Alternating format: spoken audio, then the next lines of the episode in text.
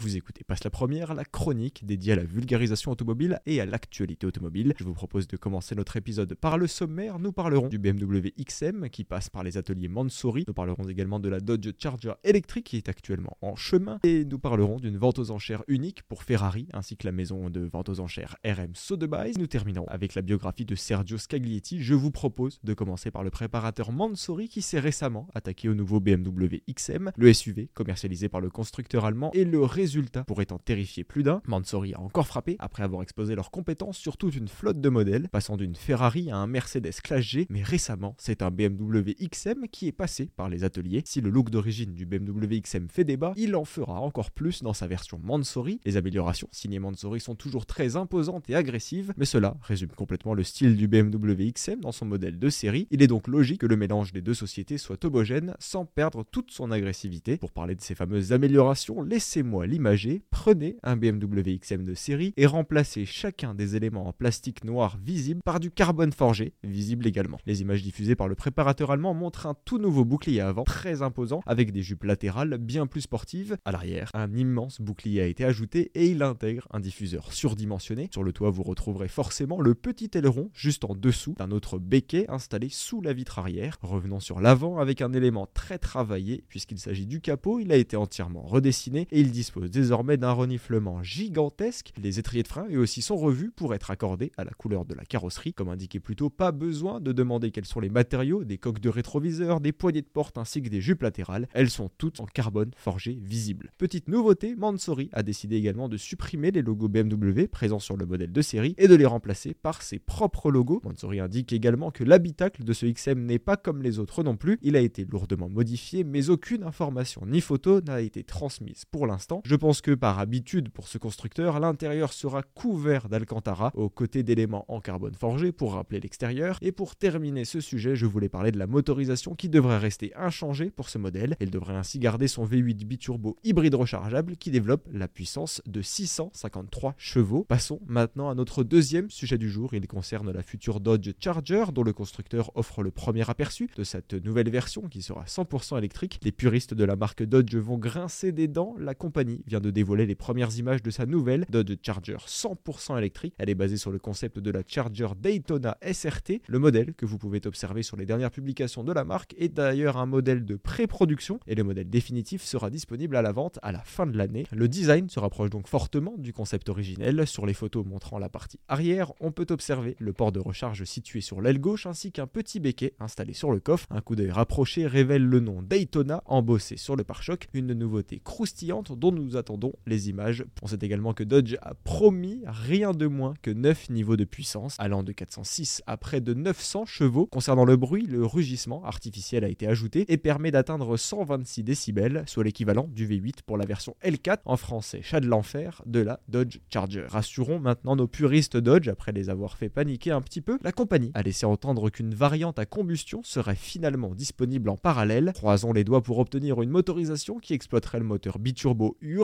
Offrant un 6 cylindres en ligne développé par Stellantis et surtout développant jusqu'à 540 chevaux. Vous connaissez encore la musique, affaire à suivre puisque l'annonce officielle doit être faite prochainement. Continuons cet épisode avec une Ferrari 250 Testarossa qui est disponible aux enchères par la grande maison de vente RM Sotheby's. Lorsque nous parlons de la maison de vente aux enchères RM Sotheby's, rien ne se fait dans la dentelle et surtout la maison nous permet de se rincer l'œil avec de sublimes œuvres d'art comme par exemple une de leurs prochaines ventes, une Ferrari 250 Testarossa. Considérée comme l'une des plus belles Ferrari jamais produites, la Ferrari 250 Testarossa de 1958 sera mise en vente par la maison RM Sotheby's du 21 au 23 février prochain. La beauté de ce modèle, sa rareté et sa valeur confirmée par les lignes époustouflantes de sa carrosserie Spider Barchetta de type Ponton Fender créée par Scaglietti. Pour information, Ponton Fender signifie aile séparée de l'avant en français. Concernant son estimation, elle est comprise entre 34 et 38 millions de dollars, soit une fourchette située entre 31 et 35 millions d'euros au taux de change actuel. Étant donné le modèle n'a pas approché les enchères depuis plus de 10 ans,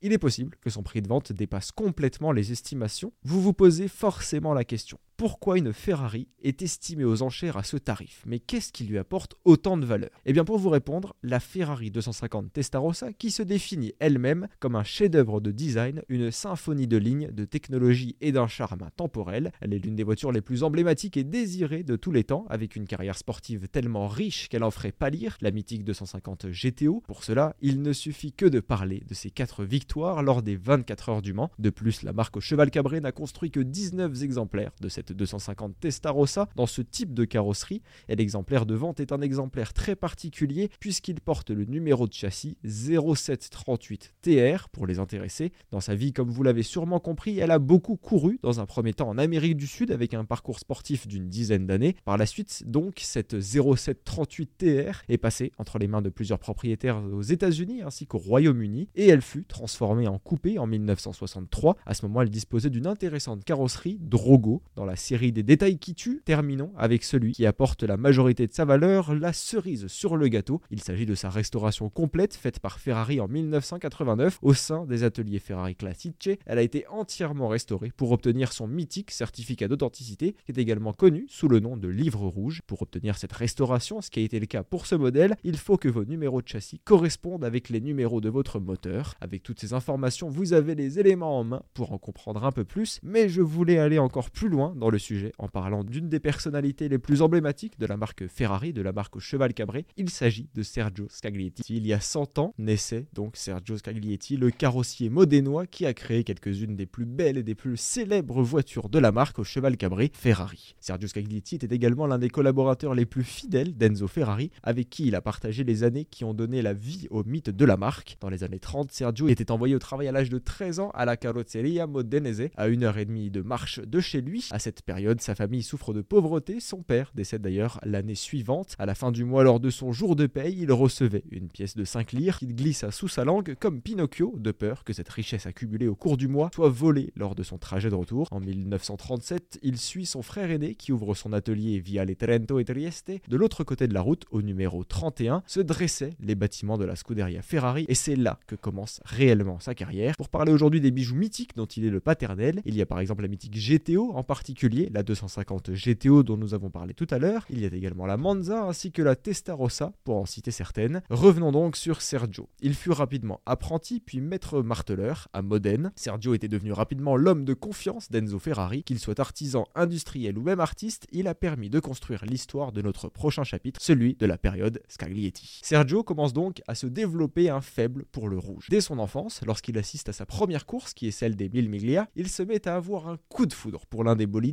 et ce coup de foudre lui fait peindre l'entièreté de ses tracteurs miniatures en rouge. Vers la moitié de l'année 1953 se présente à l'atelier un certain Kakari. Son rôle, il est producteur de tôle, mais également grand passionné de course. Il venait d'avoir un accident dans lequel sa Ferrari a terminé sa course mal en point. Caglietti dit lui-même? Nous la réassemblâmes presque entièrement et j'apportais les modifications aérodynamiques et le profilage que me suggérait mon œil. C'est exactement cet événement qui fera tout basculer pour Sergio Scaglietti. Le fameux propriétaire de cette Ferrari parla un jour, à Ferrari lui-même, d'un jeune artisan qui avait rendu sa voiture encore plus belle que lorsqu'elle était neuve. Surnommé le Grand Homme, connu également sous le nom d'Enzo Ferrari, il décida de traverser la route dans le but de découvrir cet artisan dont tout le monde commençait à parler. Quelques jours plus tard, Scaglietti se trouva dans le bureau du commandeur qui lui confia la construction de la carrosserie d'un futur modèle, la Ferrari 500 mondiale. Pour la petite usine d'une quinzaine d'ouvriers, c'est une main du destin, eux qui n'avaient pas eu de travail à la chaîne ou encore moins de petites séries. Chaque unité était différente des autres et pour la construire, il fallait une semaine environ, rappelle Sergio dans ses mémoires. La qualité du travail effectué ainsi que l'estime qui alliait les deux hommes sont évidentes, ne serait-ce que par le fait que le Scaglietti est toujours et encore aujourd'hui présent sur le toit du bâtiment aux côtés du mythique cheval cabré. Et 30 ans plus tard, en 2003 précisément, la 612 Scaglietti fut la seule et unique Ferrari jamais dédiée à une personne en vie. Les chanceux qui vécurent à cette époque se rappellent qu'aller voir Scaglietti à Modène était synonyme de fête. Dès que l'on s'approchait de l'usine, on commençait à entendre les cliquetis constants des marteaux qui offraient une véritable mélodie au fil des écoutes. À cette première mélodie, vous pouviez en ajouter une autre, celle du dialecte modénois typique, un code qui permettait à Sergio et aux commandeurs d'échanger leur vérité aussi bien à l'usine que sur les pistes. Ainsi, et c'est ici que se fait le lien avec notre sujet précédent dédié à la 250 GTO, grâce à cette symbiose positive, sont nées les Ferrari les plus précieuses qui soient, certaines imaginées sans un seul dessin, faites à la main, au marteau et à la force. Vous comprenez donc sûrement beaucoup mieux ce qui offre toute cette rareté, cette histoire et ce caractère à la prochaine Ferrari 250 GTO vendue aux enchères par la maison RM Sotheby's. Pour terminer cet épisode de Passe la Première, malheureusement Sergio Scaglietti nous a quitté en 2011 après avoir vécu intensément ses 91 dernières années. Il laisse derrière lui une grande leçon sur les secrets de son métier, mais également et même principalement une grande leçon d'humilité, de ses origines jamais reniées dans un monde où tout est basé sur l'apparence. Il a également fait preuve d'empathie qu'il savait mettre en place dans ses rapports avec ses ouvriers qui furent même jusqu'à 450 au sein de l'atelier, mais également et surtout avec les plus puissants de Ferrari à Pininfarina qui est le donneur d'ordre, mais également le concurrent de Ferrari,